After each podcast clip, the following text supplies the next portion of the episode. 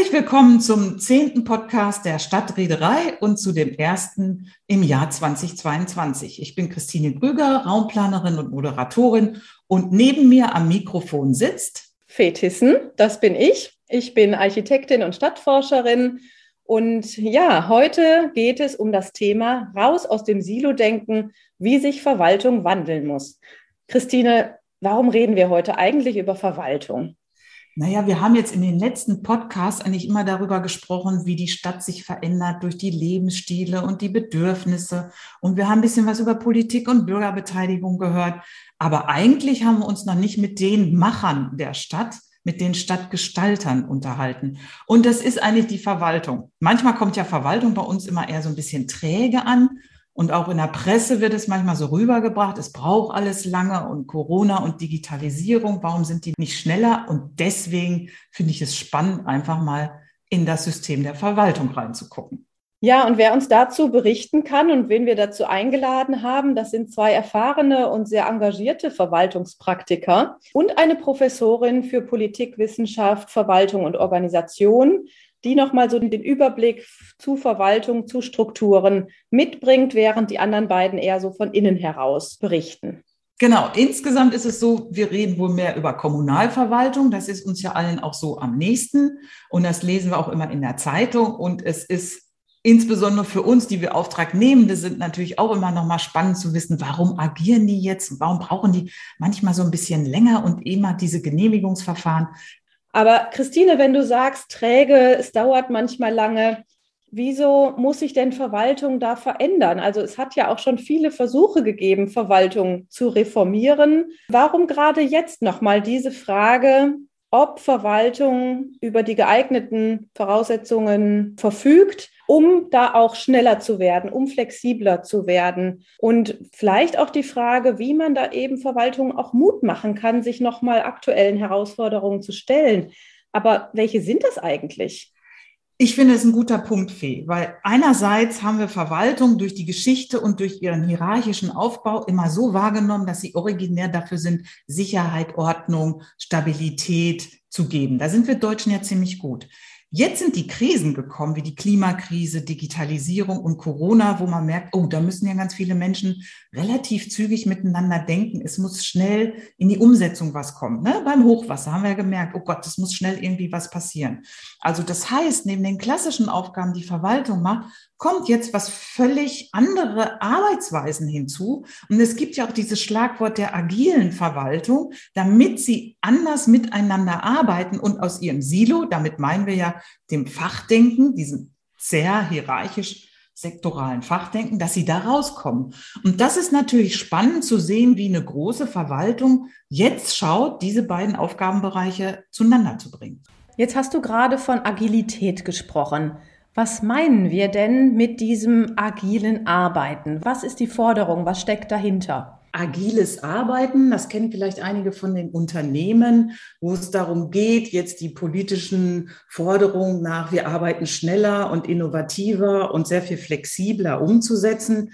Ist die Frage, passt das überhaupt auf Verwaltungen oder machen die das nicht schon? Und gibt es nicht bei Verwaltungen im Unterschied zu den Unternehmen wesentliche Kriterien, die sagen, nee, das kann gar nicht so funktionieren, weil einerseits hängt Verwaltung an an übergeordneten äh, Gremien, sprich Bundes- und Landesverwaltung und entsprechenden Gesetzen. Also inwieweit passt denn da so eine Fachlogik auf diese jetzt im agilen Arbeiten zu bezeichnende Steuerungslogik? Also wie organisieren Sie sich? Bevor wir da jetzt einsteigen und richtig loslegen, haben wir noch einen kleinen Hinweis in eigener Sache, auf den Sie vielleicht Lust haben. Wir lesen immer ziemlich viel und arbeiten uns in die Themen intensiv ein, mit denen wir uns hier dann mit unseren GesprächspartnerInnen beschäftigen. Und diese vielen Quellen, mit denen wir uns da vorab auseinandersetzen, haben wir neu für Sie zusammengestellt. Und Sie können diese als Show Notes auf unserer Website stadtreederei.com in Zukunft gerne nachlesen. Viel Spaß beim Zuhören. Als erstes möchte ich Ihnen vorstellen Michael Isselmann.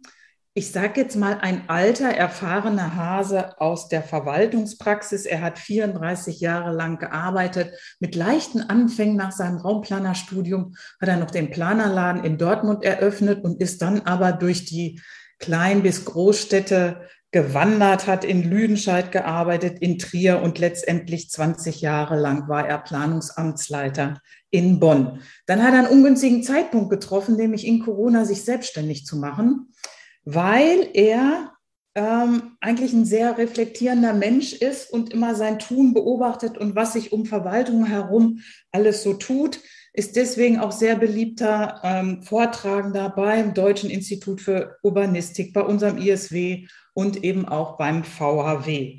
Und weil er auch noch in der Fachkommission Stadtplanung und Städtebau des Deutschen Städtetages war, haben wir hier jetzt also die geballte Verwaltungswissen dabei.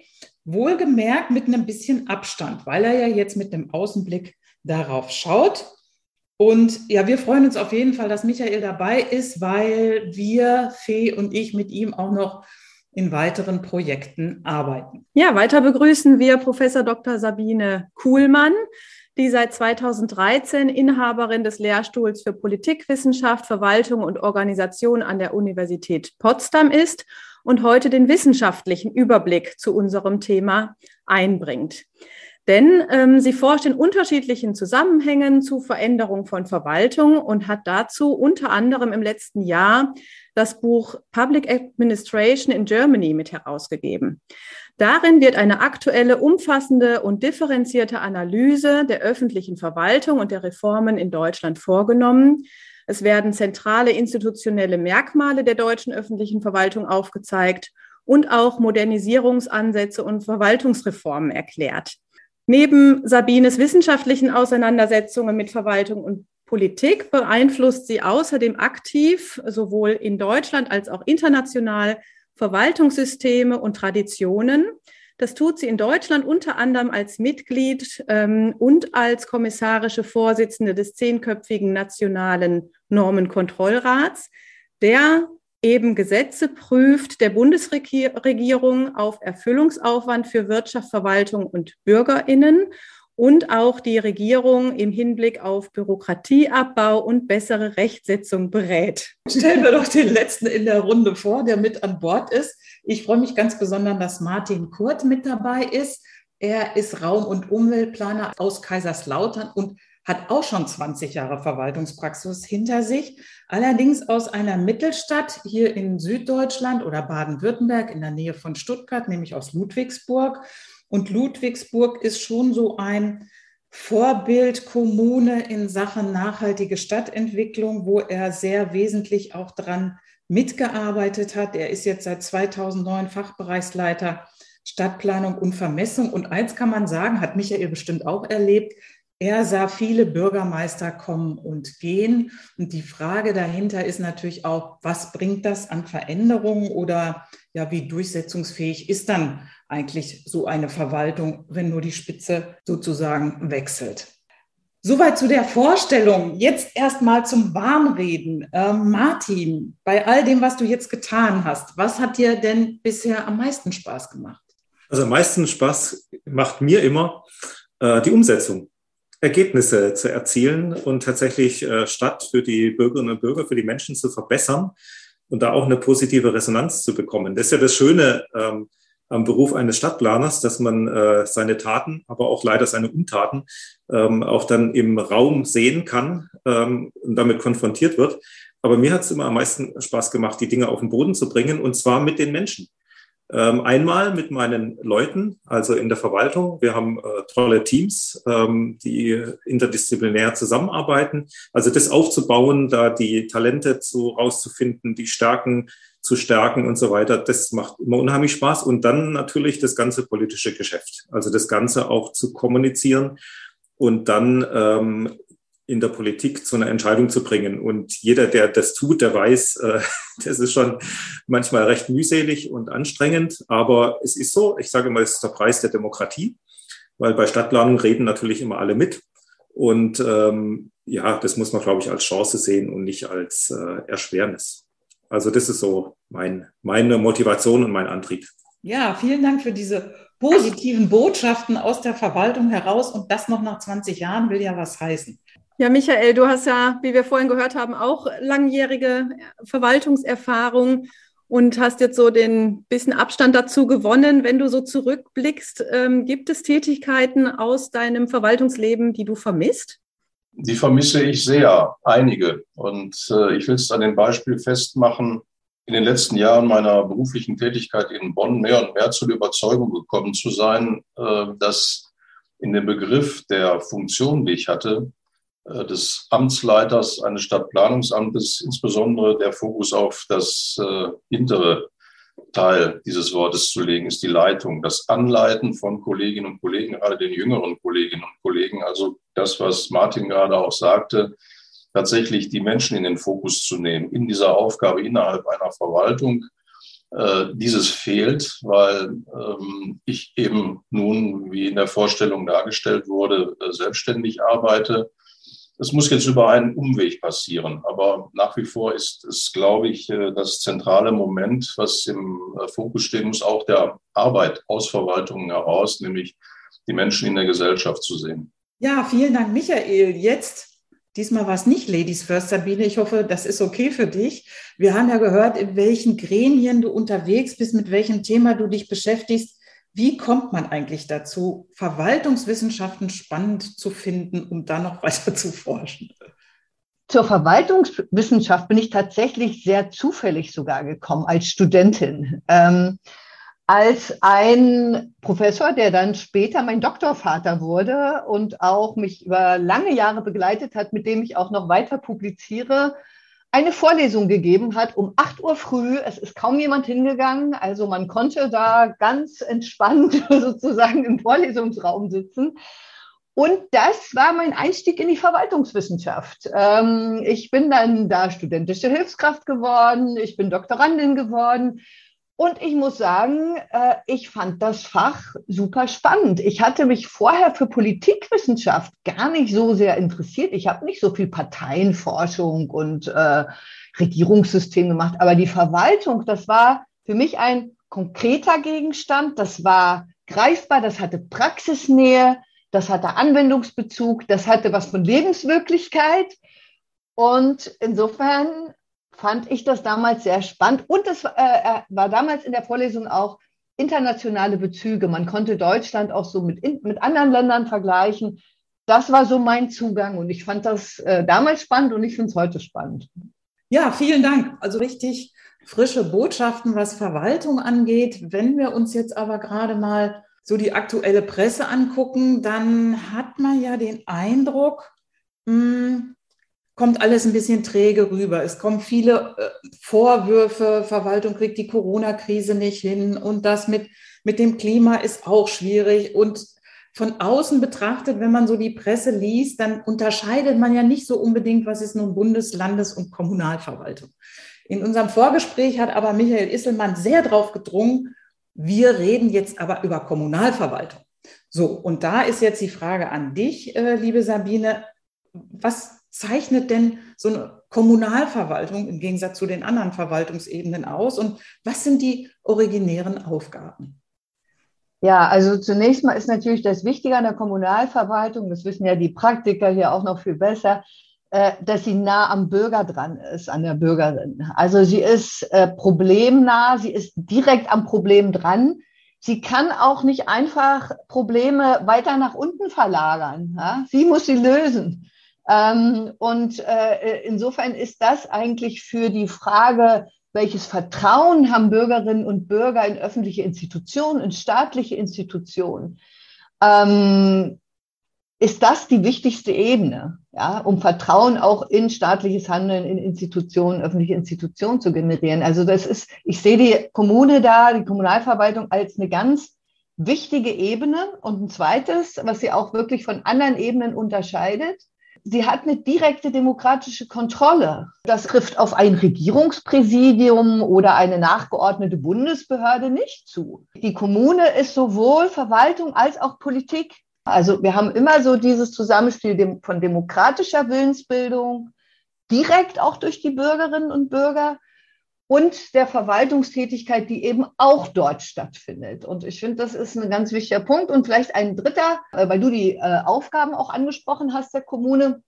Die Kommune bündelt Aufgaben. Das unterscheidet sie auch von einem Ministerium oder einer nachgeordneten Behörde. Sie hat halt ein vielfältiges Spektrum und muss sich bemühen, äh, manchmal auch unterschiedliche, widersprüchliche, vielleicht sogar widerstreitende Aufgaben zu integrieren und zusammenzuführen. Und das ist eine Herausforderung, aber es ist auch ein ganz großer Vorteil der Kommune, weil sie ist quasi gezwungen, schon per Institution Silo-Denken zu überwinden, um mal diese äh, Überschrift aufzugreifen. Ja, das ist in der Kommune einfacher, würde ich mal sagen, als in einem Ministerium, was per se ein Silo ist. Das würde ich auch direkt gerne nochmal aufgreifen. Ähm, an dich nochmal die Frage, Michael, weil dir das ja jetzt auch so ein Anliegen tatsächlich war für heute dass sich Verwaltung eben integriert handeln muss, bündeln muss, ähm, sich auch immer wieder mal versucht zu modernisieren, ist ja jetzt nichts ganz Neues. Das hat es ja auch in der Historie schon mehrfache Versuche und mehrfache Anläufe gegeben.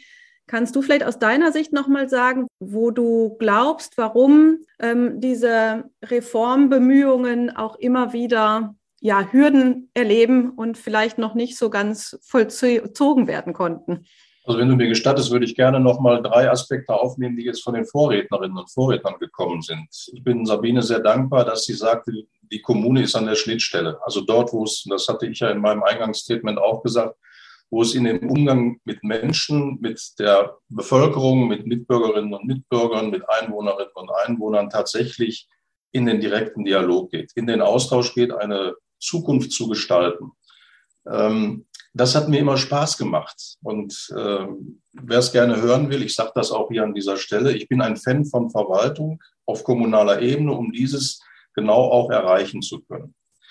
Christine sagte dann, also heute äh, würde äh, immer wieder geäußert, es ginge alles zu langsam. Also wenn ich meine, es waren übrigens 36 Jahre Kommune, wenn ich diese 36 Jahre tatsächlich Revue passieren lasse, dann ist das nichts Neues. Also dieses Image einer trägen Verwaltung oder der Vergleich mit dem Tankerverwaltung, der ist auch schon zu meinen Berufseinstiegszeiten in die öffentliche Verwaltung da gewesen.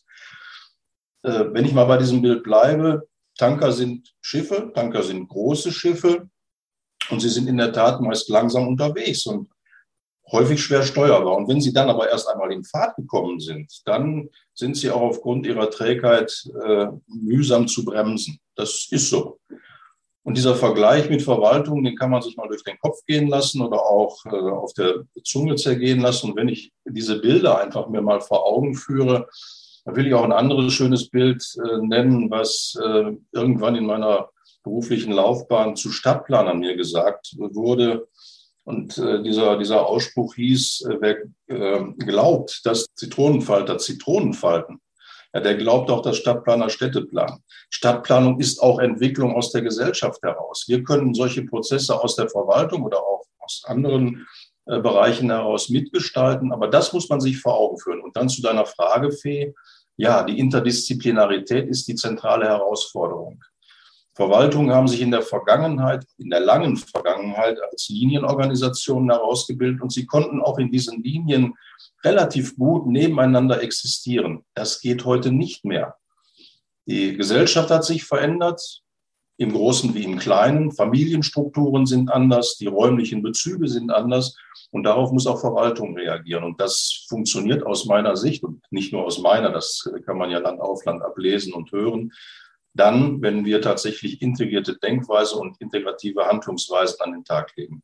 Kann das funktionieren? Einerseits die klassischen Aufgaben, die da sind, jetzt in der Krise, Gemeinwohl, Kontrolle, Sicherheit und jetzt kommen wir mit dem Integrierten. Wie geht das zusammen?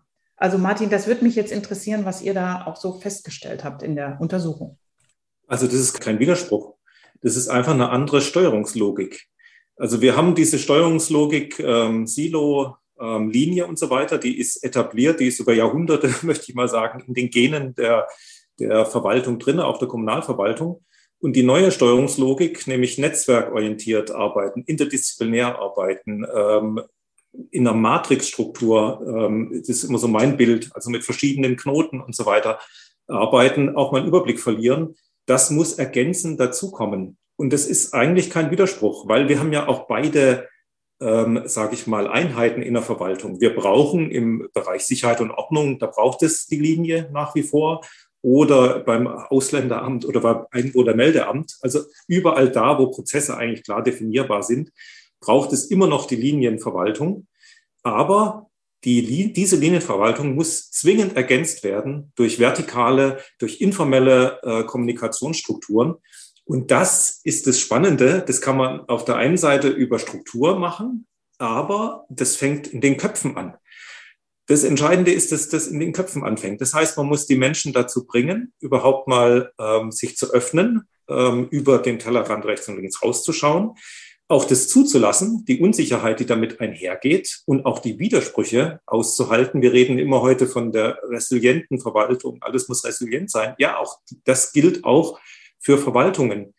Und äh, das braucht eine, eine Haltung, eine innere Haltung, die man äh, lernen kann oder erzeugen kann. Als wir angefangen haben, diese nachhaltige Stadtentwicklung zu machen, da weiß ich noch, da haben viele Kolleginnen und Kollegen mit den Augen gerollt und gesagt, ah, hoffentlich sind die bald fertig und dann können wir wieder äh, zu dem normalen äh, Alltag übergehen. Und irgendwann ist denen mal klar geworden, das hört gar nicht mehr auf, sondern es ist ein fortlaufender Prozess, der kein Ende findet und mit dem ich mich ständig auseinandersetzen muss. Und äh, meine Erkenntnis auch aus diesem Forschungsvorhaben äh, ähm, heraus ist, das kann ich nicht nur durch Strukturen oder so verordnen, sondern ich muss es schaffen, innerhalb einer Verwaltung eine Kultur zu entwickeln. Und dazu brauche ich auch Kulturstifter. Das sind Bürgermeisterinnen und Bürgermeister oder auch Führungskräfte. Das heißt, ich muss anfangen, ähm, überhaupt mal nachzudenken, was für ein Bild habe ich überhaupt und wie entwickle ich meine Führungskräfte auch dahin, die Menschen dazu zu bringen, äh, genau dies zu tun. Und jetzt ist die Frage, wie kriegt man diese Logiken, die Martin ja angesprochen hat, äh, von dieses funktionale oder eben Silo-Denken und das Querschnittsdenken zusammen. Und es ist immer so, dass die Querschnittsleute, äh, sagen auch die Generalisten, die eben nicht so die, sag ich mal, in Anführungsstrichen Fachidioten sind, also nicht nur die Fachlichkeit im Kopf haben, sondern die querschnittlichen, die haben es immer schwerer. Ist ja logisch, weil die Hauptlogik äh, oder die Hauptsteuerungslogik und, und diese dominante Denken ist die Fachlogik, die professionelle Logik in den Silos. Und deswegen äh, finde ich schon äh, auch eine Herausforderung, wie man das jetzt strukturell angehen kann, dass man bestimmte Strukturen schafft, aber vor allen Dingen, wie du sagst, Martin, auch kulturell, wie kann man das in die Köpfe kriegen und wie kann man das vielleicht auch durch bestimmte neue Rekrutierung? Wen stellt man eigentlich ein? Sind das jetzt nur die stark juristisch geprägten Leute oder wirklich auch mal jenseits äh, äh, Quereinsteiger? Also wie kriegt man das personell auch hin, dass das Denken sich da ändert? Ich will das jetzt mal für die Zuhörer des Podcasts übersetzen, die aus der Verwaltung kommen. Also wir reden hier von Silo-Denken. Wenn Sie, wenn ihr nicht wisst, was das ist, es geht um Zuständigkeit. Die Zuständigkeit hat zu diesen Spezialisierungen geführt. Sie waren eingebettet in dieses Linienleitsystem des hierarchischen Aufbaus einer Verwaltung. Und man hat dann versucht, auch diese Silos, diese Zuständigkeiten zu überwinden, indem man gebündelte Bereiche gefunden hat, Stabstellen beispielsweise gegründet hat, die genau dieses überwinden sollten. Ich glaube nur, dass äh, wir auch weiterhin an diesen Zuständigkeiten äh, festhalten können, weil sie eben tatsächlich durch diese Spezialisierung auch komplizierte Einzelfragen beantworten lassen.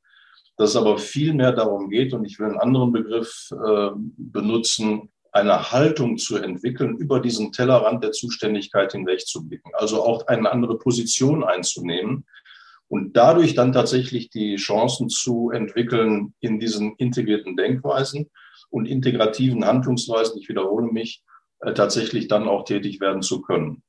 Vielleicht ist es so, dass wir in einer Verwaltung äh, Strukturen aufbauen müssen, die, ja, wie will ich sagen, komplexitätstauglich sind. Und ich glaube, dass da die äh, Linienstrukturen durchaus beibehalten werden können. Aber in dieser Grundhaltung, die darf nicht nur vom äh, Oberbürgermeister, von der Oberbürgermeisterin, Bürgermeister, Bürgermeisterin gepredigt werden, sondern sie muss tatsächlich auch als äh, Leitprinzip durch die gesamte Verwaltung gehen. Ja, und damit sind wir schon bei dieser Frage nach treibenden Kräften in solchen Veränderungsprozessen oder in Momenten des, des Wandels. Ihr habt das jetzt in Teilen ja auch schon beantwortet, wem da tragende Rollen zukommen. Ich würde noch nachfragen wollen, welche Rolle spielt dabei das Personal- oder Organisationsamt und kann auch ein ja jetzt anstehender Generationenwechsel ein Türöffner sein, um nochmal weitere Impulse in Richtung Wandel anzuschieben? Also strukturell ist es unheimlich wichtig, diese Strukturen natürlich auch zu etablieren. Also ich rede jetzt von Projektmanagement, ähm, ein professionelles Projektmanagement aufzubauen weil das ist ja genau das, was die Linie ergänzt und was diese Interdisziplinarität dann auch gewährleistet. Und das hat ja auch eigene Regeln. Also ich muss das auch in der Verwaltung natürlich äh, damit sozusagen mit Zuständigkeiten versehen. Und äh, Projektarbeit funktioniert halt ein bisschen anders. Da gibt es nicht einen, einen Linienvorgesetzten, der entscheidet, wo es lang geht, sondern da gibt es dann eine Lenkungsgruppe aus äh, unterschiedlichen Bereichen und die trifft dann gemeinsam eine Entscheidung. Das ist schon ein wesentlicher Unterschied. Also ich muss auch strukturell tatsächlich was tun damit in den Köpfen das auch passieren kann und äh, dass sich die Menschen angewöhnen, anderen reinzureden und sich auch reinreden zu lassen in die eigene Fachdisziplin und das auch auszuhalten und das als Bereicherung zu nehmen und nicht als Angriff zu nehmen. Aber jetzt war ja die nächste Frage, ähm, wie kriegen wir das hin? Und natürlich haben die Personaler haben eine Schlüsselfunktion. Jetzt ist es aber vielleicht so, möchte jetzt auch keinem nahtreten, ich weiß nicht, ob immer das äh, Hauptamt äh, alter Prägung so die, der Innovationstreiber in der Verwaltung ist. Ich glaube, man kann es, also das ist mit Sicherheit ein ganz wichtiger Player, aber ähm, man kann es auch aus den unterschiedlichen Ämtern und Fachbereichen heraus organisieren. Also ich glaube, dieses Thema Personalentwicklung ist plötzlich nicht mehr das Thema der Abteilung Hauptamt, sondern es ist ein Thema, was äh, eigentlich alle Führungskräfte angeht. Und wir haben das gemerkt, also gerade bei diesem Projektmanagement, wenn man das aufgebaut hat, damit kann man super Personalentwicklung betreiben, indem man ähm, Menschen in Verantwortung bringt und sie einfach testet und schaut, sind die dem gewachsen, können die sich weiterentwickeln, die unterstützt. Und das halt ämterübergreifend, fachbereichsübergreifend äh, muss man das spielen. Und dann kriegt man auf die lange Sicht auch einen guten Nachwuchs, was wiederum Führungsaufgaben und so weiter angeht. Also das äh, bedingt sich. Und ich glaube, es gibt da nicht einen Verantwortlichen für dieses Thema Personalentwicklung, sondern es muss auf mehrere Schultern äh, verteilt werden. Ich finde das sehr interessant, dass du sagst, ja, wir bringen da unsere, einen anderen Führungsstil rein. Aber ich frage mich jetzt gerade beim Beamtentum, die ja mehrere Jahre auch auf ihrer Position dann so sitzen, Inwieweit sind Sie in der Lage, dieses andere Führungssystem oder Steuerungssystem anzunehmen, indem Sie Macht abgeben müssen, indem Sie auf einmal Entscheidungen abgeben müssen? Schwimmen die da nicht auf einmal, indem Sie sagen, äh, jetzt habe ich da meine Konkurrenz und die entscheidet, das sind, das, sind ja auch menschliche, durchaus nachvollziehbare äh, Gefühle, die sich dann da entwickeln. Also wie, wie nehmt ihr die Älteren sozusagen mit, dass die sich da rein empfinden? Oder werden die plötzlich von der jüngeren Generation überholt? Naja, also äh, ich sag mal, sie müssen ja gar keine Entscheidungskompetenz abgeben. Also letztlich äh, mache ich das als Amtsleiter im Auftrag der einen Person, nämlich des Bürgermeisters, des, der Oberbürgermeisterin. Ich verstehe auch Martin so. Es geht wirklich darum, die Herausforderung zu bewältigen, dass man innerhalb der Verwaltung Kooperationsformen findet. Kooperationsformen, die einerseits die Spezialisierungen, die man vorfindet, tatsächlich auch äh, erhält, aber die Grenzüberschreitung auch sucht. Also um genau mit diesen Grenzüberschreitungen, das über die Grenze hinwegdenken und handeln und auch mit sich handeln lassen, die kontraproduktiven Wechselwirkungen, die man ansonsten in einer solchen Verwaltung ja auch häufig beobachten kann, oder die schwerfälligen Abstimmungsprozesse einfach leichter zu machen, besser damit äh, zurande zu kommen. Also noch einmal Haltung zu entwickeln, die diesem Grundprinzip äh, des Zusammenarbeitens tatsächlich näher kommen.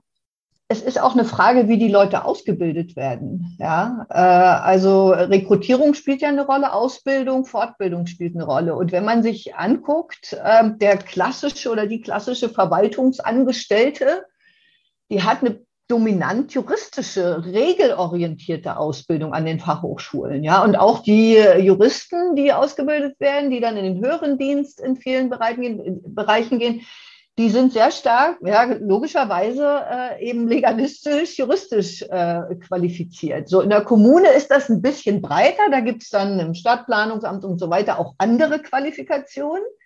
Da ist es noch etwas breiter aufgestellt. Auf den anderen Ebenen dünnt sich das immer mehr aus und engt sich ein auf diesen juristischen Sachverstand. Und da ist natürlich äh, äh, das Denken in Projektstrukturen und in Fehlerkultur und in nicht hierarchischen Logiken, äh, vielleicht im Pragmatismus auch mal äh, nicht so ausgeprägt, sondern man denkt sehr stark äh, nach Regelkonformität und Regelkorrektheit.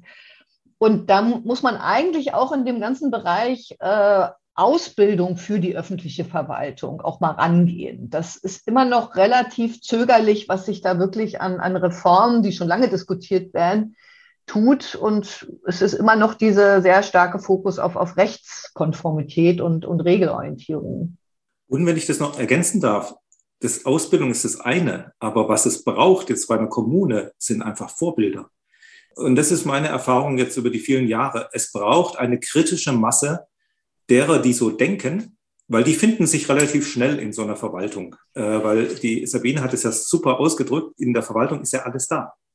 Und wenn da die Köpfe sich mal finden und sagen, wir wollen jetzt was Neues, wir wollen äh, ähm, interdisziplinär zusammenarbeiten und so weiter, dann ist das mal eine kritische Masse. Und diese kritische Masse, die muss so groß sein, dass sie im Prinzip ähm, die anderen dann mitzieht.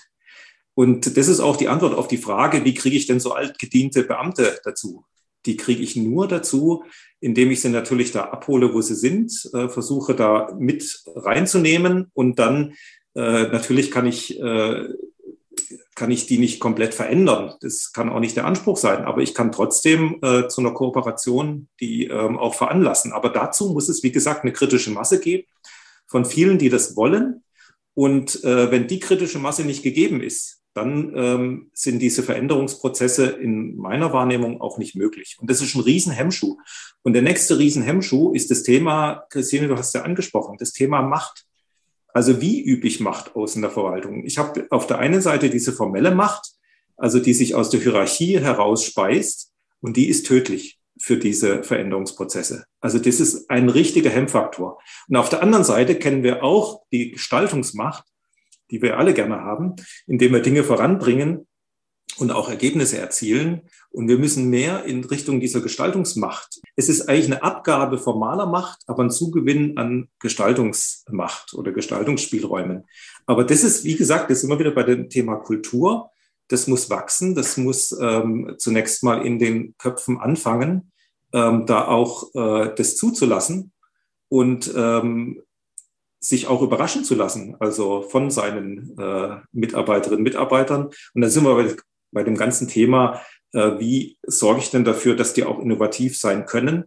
Und Innovation entsteht, ähm, ich, sage ich mal, jenseits der Hierarchie, ist meine Erfahrung. Äh, und Hierarchie muss man, muss man äh, wirklich gucken, kann ein großer Hemmfaktor sein. Und das ist, glaube ich, so diese, dieses Dauerspannungsfeld, was man ähm, in, in einer Stadt, in einer Kommune hat. Jetzt gibt es ja in den Unternehmen das Schlagwort des agilen Arbeitens. Und ist das etwas, Sabine, wo man sagt, so eine agile Arbeitsstruktur aus dem unternehmerischen Bereich, ist das übertragbar auf Verwaltung? Wird das dann vielleicht ein bisschen schneller? Weil wenn ich Martin höre, braucht es gewisse Zeit, bis die Leute sich in diesen Prozessen zurechtfinden. Und die Frage für mich ist, haben wir überhaupt noch diese Zeit? Also wer dieses agile Arbeiten äh, ein Lösungsansatz für die Verwaltung? Naja, das wird ja momentan sehr, sehr schlagwortartig so diskutiert. Ne? Die Agilität, irgendwie ist alles agil, scheint es, ja. Äh, insofern würde ich es vielleicht ein bisschen ähm, ja, runterranken und sagen, gut, ja, das ist ein Ansatz, der sollte nicht zu schlagwortartig und nebulös verwendet werden. Aber ähm, äh, in Kombination mit dem, was, was Martin jetzt beschrieben hat, dass man eine, eine entsprechende Projektstruktur schafft, dass man bestimmte äh, Change Agents, sage ich mal, also Leute, die wirklich Wandel voranbringen wollen, die querschnittlich denken. Ähm, und das, was ich auch wichtig finde, dass man eine ähm, Unterstützung von oberster Spitze hat, also dass die Sache auch eine Chefsache ist. Das hat sich immer wieder gezeigt, wenn das wirklich ähm, von exekutiv in der, in der Kommune unterstützt wird, aber auch äh, politisch unterstützt wird, ähm, dann kann ich Wandlungsprozesse voranbringen. Und da äh, ist dann das agile Arbeiten in solchen Zusammenhängen äh, ein Faktor. Ich würde es jetzt nicht als den äh, allein wirkungsmächtigen Faktor oder so sehen, aber äh, kann helfen, Dinge zu beschleunigen und flexibler zu machen ähm, und, und sich sozusagen da zu integrieren in, in ein so ein Gesamtkonstrukt von, von, von Wandel in der, in der Kommune. Also wenn wir jetzt für unsere Zuhörerinnen und Zuhörer nochmal erklären, was eigentlich agiles Arbeiten ist. Ähm, die agile Arbeitskultur, die geht ja eigentlich davon aus, dass es stetig Innovation, Entwicklung, Veränderung gibt, gepaart auch mit Kreativität, ähm, auch Experimenten und einer gewissen Fehlerkultur. Und jetzt hatte, ihr habt jetzt unterschiedliche Stolpersteine und Hemmschuhe schon genannt. Da würde ich gerne nochmal nachhaken. Ähm, Gibt es eine Fehlertoleranzgrenze in Verwaltung? Wie hoch oder niedrig liegt die eigentlich? Und wie kann man auch so eine Fehlerkultur vielleicht dann nochmal anders etablieren, um auch eben Experimentierfreude zu stärken? Das ist wiederum der entscheidende Punkt. Ja. Äh, Habe ich eine kritische Masse an diesen Köpfen? ähm, und habe einen Diskussionsprozess und auch einen Reflexionsprozess. Ich glaube, das braucht's. Wir haben zum Beispiel jahrelang ein Führungskräfte-Coaching und zwar auf allen Ebenen äh, durchgeführt. Also von der Verwaltungsleitung bis über die Fachbereiche bis hin in die Teams rein. Also ein fortlaufender Coaching-Prozess im Prinzip. Also ich sage es mal, Arbeit am System. Also nicht an der Aufgabe, sondern am System. Also wie arbeiten wir zusammen? Immer diese Position mal vom Spielfeldrand drauf zu gucken, was machen wir da eigentlich und wie können wir da noch besser werden. Und, und deswegen, ähm, wie gesagt, Agilität hin oder her. Äh, die Agilität ergibt sich nachher, wenn äh, ich Menschen habe, die diese Haltung haben und die eher auf Lösungen gucken und Probleme lösen wollen, ähm, als auf Zuständigkeiten. Das hat man ja auch schon schön ähm, auseinander äh, dividiert. Und das kriege ich eben hin, äh, wenn ich ähm, diese Entwicklung und es ist dann auch wieder eine Personalentwicklung, wenn ich die wirklich auf allen Ebenen äh, sehr strukturiert äh, betreibe. Also dann ist die Chance da. Und trotzdem, der Hemmschuh, das, haben wir, das darf man gar nicht kleinreden, ähm, wenn an der Spitze einer Verwaltung personelle Wechsel stattfinden und da plötzlich ein anderer Geist weht. Also das Ganze kann unglaublich personenabhängig sein. Das darf man äh, nicht, nicht verkennen, weil diese Schlüsselpositionen, also ein Bürgermeister oder auch ein Oberbürgermeister jetzt in der Süddeutschen Ratsverfassung, der hat eine uneingeschränkte Macht, Gestaltungsmacht, der ist Chef des Gemeinderats und Chef der Verwaltung in Personalunion. Also das ist schon eine besondere Situation. Und wenn der nicht mitzieht, also dann äh, kann eine Verwaltung zwar viel tun, aber ähm, das schafft man in der Regel nicht dagegen anzukommen. Also ähm, das ist nochmal entscheidend. Aber ich glaube, es braucht eingeübte Coaching-Prozesse, Selbstreflexion, angeleitete, die tatsächlich im Alltag stattfindet, über einen längeren Zeitraum. Ich will auch mal ein bisschen Wasser in den Wein gießen. Klar, es braucht diese äh, Menschen, die tatsächlich auch diese Impulse geben. In Bonn gab es beispielsweise, das fand ich gut, ein, ein Mentoring-System, wo man tatsächlich so ein Schneeballsystem auch aufbaute, in dem äh, gewisse Verhaltensweisen, Kooperationsformen auch transportiert werden konnten. Äh, richtig, natürlich, äh, die Spitze ist entscheidend, in welche Richtung es auch gehen kann. Aber äh, Martin, das kann in die eine wie in die andere Richtung gehen. Also da können auch äh, kleine Schritte, die nach vorne gegangen sind, relativ rasch auch wieder zum Stillstand gebracht werden. Ich glaube, man muss sich auch vor Augen führen, dass es nicht nur auf dieser Freiwilligkeit funktioniert oder in dem Gutdenken funktioniert, sondern es ist, glaube ich, auch sehr wichtig zu wissen, wie Verwaltungen ticken und welche Instrumente zur Verfügung stehen, um die Dinge, von denen man überzeugt ist, dass sie richtig sind, tatsächlich auch dort einzubringen. Und dann ist es eben auch so, dass diese beharrenden oder trägen, äh, trägen Kolleginnen und Kollegen auch ein bisschen betrieben werden müssen. Und dann hat man natürlich auch Möglichkeiten, tatsächlich zu überzeugen, auch die Spitze zu überzeugen und zu sagen, dann wenden wir doch jetzt einmal äh, tatsächlich auch die etablierten ähm, Formen an, die auch von allen verstanden werden, verstanden werden müssen. Und dann gibt es eine Organisationsverfügung und dann gibt es tatsächlich auch den Zwang zur Zusammenarbeit. Das ist nicht gut. Aber wenn 90 Prozent der Mitglieder einer solchen Arbeitsgruppe, wie Martin sie beschrieben hat, kooperationswillig sind, aber andere sich versagen, dann muss man auch solche Instrumente einsetzen, um zu sagen, Kooperation funktioniert tatsächlich an bestimmten Projekten auch nur, wenn alle mitwirken. Wenn dann Bereiche außen vor bleiben, dann bleibt eine Lücke und das geht nicht. Und da muss man dann eben auch auf der Klaviatur ähm, ja, der tradierten Verwaltung spielen können. Sind wir bei dem Punkt nachhaltige Stadtentwicklung? Wenn wir das jetzt so diskutieren, dass es dazu andere Verwaltungsstrukturen, Arbeitsorganisationen gibt, dann frage ich mich, zieht es wirklich so auch mit, dass diese Organisationen nachhaltige Stadtentwicklung durchsetzen können? je nachdem, wie die Gesetzgrundlagen sind. Michael und ich, wir hatten in einem Vorgespräch einen interessanten Fall diskutiert. Wir reden gerade alle über urbane Gebiete, gerade in Krisenzeiten, wo alles lebendiger sein soll, wo wir Nutzungen wieder mischen wollen. Urbane Gebiete. Ich bin in einer Veranstaltung und dann sagt ein Unternehmer, prima, auf meiner Firma hätte ich gerne im Gewerbegebiet, dass mehr Wohnen stattfindet. Das wollen wir doch ermöglichen. Das ist doch jetzt gerade angesagt. Da sagt der Stadtplaner, das geht leider nicht. Das geht leider nicht. So. Und jetzt hatten wir gerade über die unterschiedlichen Steuerungssysteme gesprochen. Jetzt sind wir bei den unterschiedlichen Rechtssystemen. Michael hat das wunderbar belehrend gebracht. Michael, aus der Diskussion, was würdest du sagen, inwieweit muss sich da auch noch einiges ändern, um nachhaltige Stadtentwicklung voranzutreiben, dass Planende auch damit lockerer umgehen können? Sabine hat das eigentlich sehr schön beschrieben, dass wir unterschiedliche Verwaltungshandlungsebenen haben. Und dieses urbane Gebiet, wenn man das nur als Synonym begreift, tatsächlich integriert zu denken, auch integrierte Stadtentwicklung im Sinne von Mischung zu verstehen, äh, dann äh, sind da Erwartungshaltungen an die kommunalen Planerinnen und Planer gestellt. Ähm, leider Gottes ist das noch nicht so ganz auf der Bundesebene nachvollzogen worden, weil die äh, Rechtsetzungen des Planungsrechts einerseits und die Rechtsetzung des Umweltrechts andererseits nicht kompatibel sind. Das Umweltrecht geht immer noch vom Trennungsprinzip aus. Paragraph 50 Bundesemissionsschutzgesetz, wenn es äh, den geneigten Hörer interessiert, um es nachzulesen. Und auf der anderen Seite tatsächlich den Anspruch äh, aus der Leipzig-Karte erwachsend, äh, wieder eine durchmischte Stadt zu erreichen. Was kommt in den Köpfen der Menschen an? Ja, ich möchte ein gemischtes Quartier haben, aber die Stille eines Kurgebiets. Das ist eben schwierig. Das ist eben schwierig zu realisieren.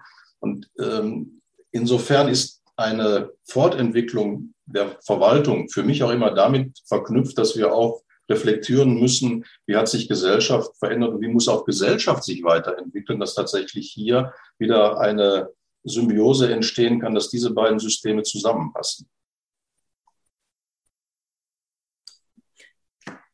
Ja, und da gibt es vermutlich verschiedene Geschwindigkeiten. Also wer läuft dann voran oder wer verändert sich schneller oder langsamer oder zuerst oder erst dahinter?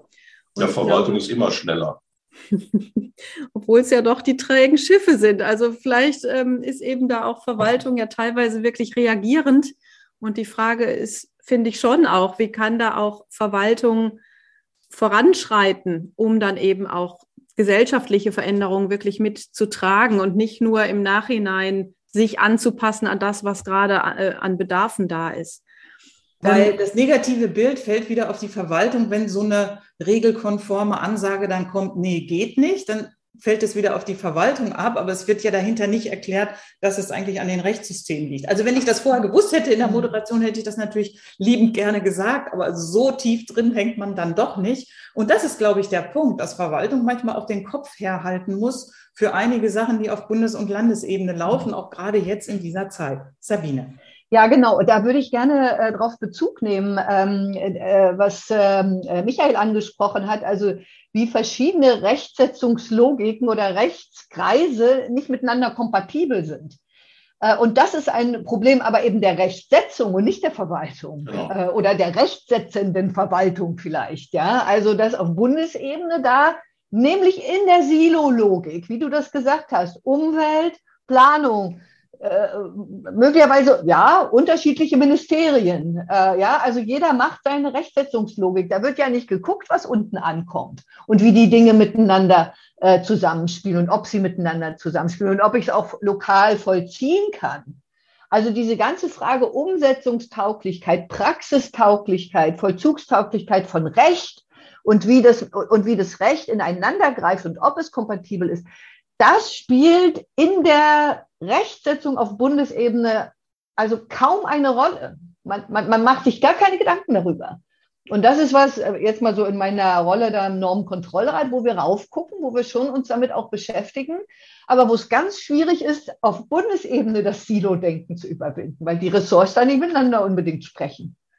Hm, Michael direkt dazu und danach ja, Martin. Genau das ist der Punkt. Bleiben wir mal bei dem urbanen Gebiet. Als diese Diskussion vor fünf Jahren tatsächlich stärkere Konturen annahm äh, und man merkte, dass sich hier diese beiden Bereiche aufeinander zubewegen müssen, da gab es viele Menschen, die sagten, jetzt ist die einmalige Chance gegeben, als nämlich das Umweltressort und das Planungsressort in einem Ministerium vereinigt waren. Genau das Gegenteil ist passiert. Ist für mich auch ein Synonym dafür zu sagen, alleine durch andere Zuordnungen, egal ob jetzt auf der kommunalen oder der sonstigen Verwaltungsebene, da etwas erreichen zu können, das ist es noch nicht. Es ist wieder tatsächlich äh, das Auseinandersetzen mit den Positionierungen, mit den Haltungen dieser Menschen, aber auch den Erwartungen, die an sie geknüpft werden. Der Klientel, die Erwartungen an sie knüpfen. Und dann bin ich wieder bei der Gesellschaft. Das sind Logiken, die sich äh, aus sich heraus bewegen und es ist ein mühseliger Prozess. Und dann sind wir bei dem Thema Langsamkeit. Das ist einfach kompliziert und komplex. Also diese Erwartungshaltung, jetzt alles in einem Ministerium vereinigt, das wird uns das Problem lösen, weil dann nämlich eine Spitze da ist, die sagt, und so machen wir das. Das ist nicht zwangsläufig so. Das ist nicht zwangsläufig so. Mhm. Danke für die Erläuterung. Ja, sehr erhellend übrigens. Martin, du wolltest noch was sagen? Ja, ich wollte noch was dazu sagen, weil das ist ja eigentlich das äh, Schicksal der Kommune, nämlich mit diesen unterschiedlichen Rechtssetzungen trotzdem Lösungen äh, zu produzieren. Das kennen wir ja alle.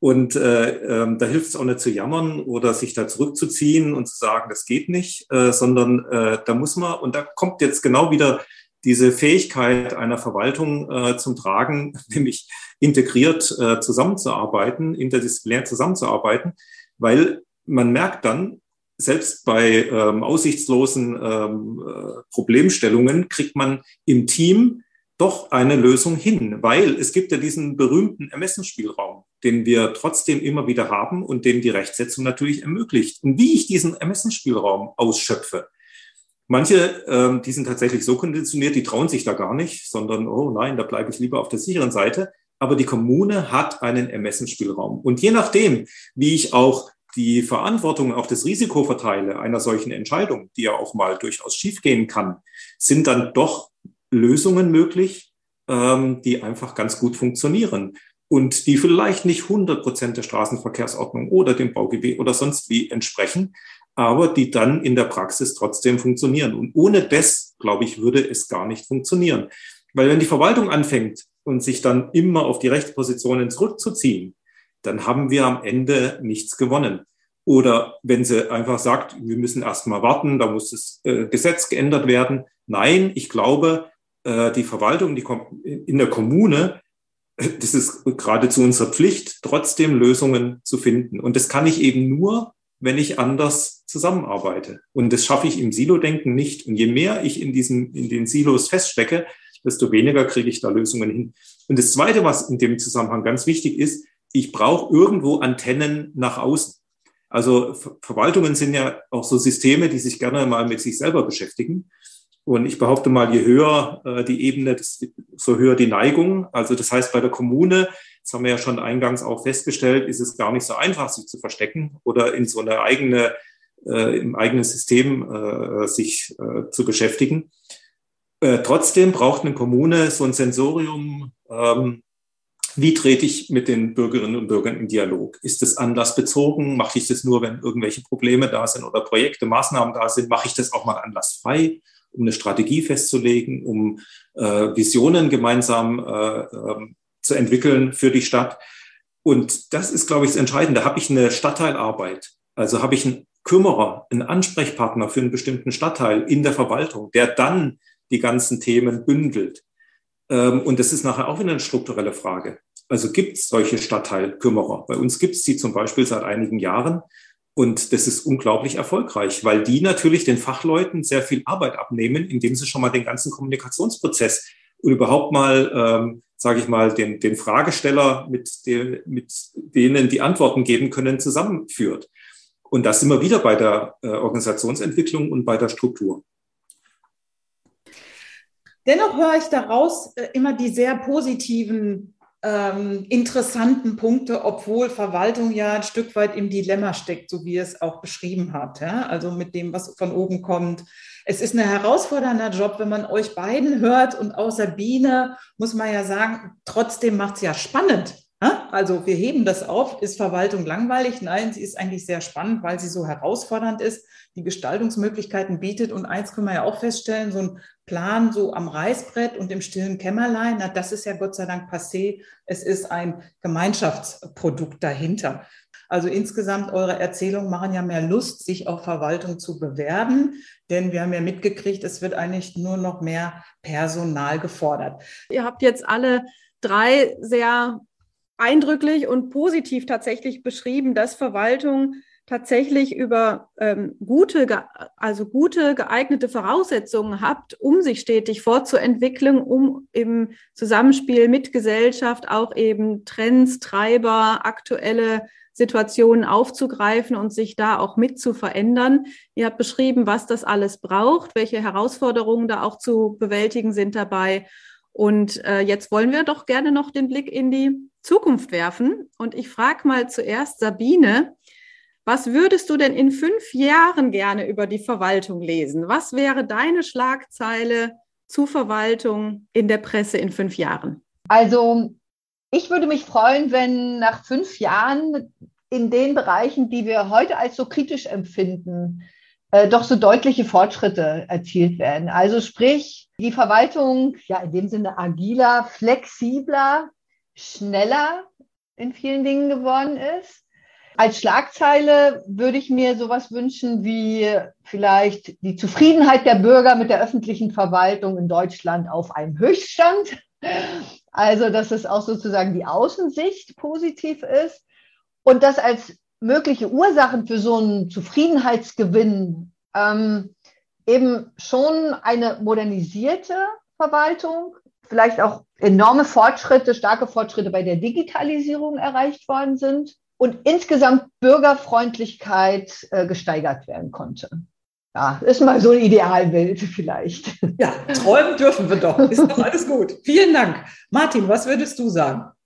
Ja, also ähm, ich würde sagen, in fünf Jahren äh, wäre es schön, wenn wir so eine Headline hätten, Stadt Ludwigsburg erhält zum zweiten Mal den Deutschen Nachhaltigkeitspreis. Nicht, weil es darum geht, jetzt Preise einzuheimsen, sondern weil man dann sieht, dass ähm, das Wirken ähm, innerhalb der Verwaltung auch nach außen tatsächlich ankommt und das auch wahrgenommen wird, dass sich was verändert hat. Weil äh, du hast ja dieses Spannungsfeld schön beschrieben. Wir sind natürlich pressegetrieben und da gilt nach wie vor auch heute umso mehr, only bad news are good news. Das heißt also, da wird man nicht ähm, äh, lesen können, äh, was die Verwaltung alles Gutes getan hat, sondern da wird eher an den Problemen gestochert. Und deswegen sind äh, so, so Nachhaltigkeitspreis, ich weiß, was da für eine Arbeit dahinter steckt und wie sorgfältig das geprüft wird, das wäre eine echte Herausforderung und wäre eine schöne Belohnung für diese Arbeit. Und ich kann es nochmal betonen, die absolut immer wieder Spaß macht. Also äh, sonst würden wir es, glaube ich, nicht tun. Und äh, das sagen alle Akteure, die dabei sind. Es ist zwar mühsam, wir müssen uns ab und zu auch mal ausheulen und auskotzen, aber im Endeffekt macht es doch Spaß und wir sind ähm, in gewisser Weise Überzeugungstäter. Michael, wie lautet deine Future Headline? Ja, es ist keine Future Headline, es ist äh, ein Bericht, der abgegeben wird. Ähm, Fetissen und Christine Grüger haben ein Forschungsprojekt abgeschlossen, haben äh, zehn Verwaltungen durchsucht und Menschen befragt und äh, diese Menschen haben ihnen unisono geantwortet. Vor fünf Jahren hätte ich dir noch erklärt, warum ich nicht zuständig bin. Und heute sage ich dir, was ich zur Lösung des Problems und zur Bewältigung der Aufgabe beitragen kann in Zusammenarbeit mit vielen Kollegen innerhalb der Verwaltung. Danke für die schöne Idee. Vielen Dank. Dann arbeiten wir da mal dran, Fee. genau. Wir bedanken uns bei euch, dass ihr Zeit gefunden habt, uns mit uns in diesen sehr regen, lebendigen und sehr positiven äh, Austausch zu kommen. Es ist ja in diesen Zeiten ein bisschen schwierig, immer so was Positives zu vermitteln, aber das habt ihr grandios hingekriegt. Ich hoffe, unsere Zuhörer und Zuhörerinnen empfinden es auch. Und Sabine hat ein Stichwort genannt, das war die Digitalisierung. Die gucken uns nämlich beim nächsten Mal an, wenn es darum geht, über Smart Cities zu reden.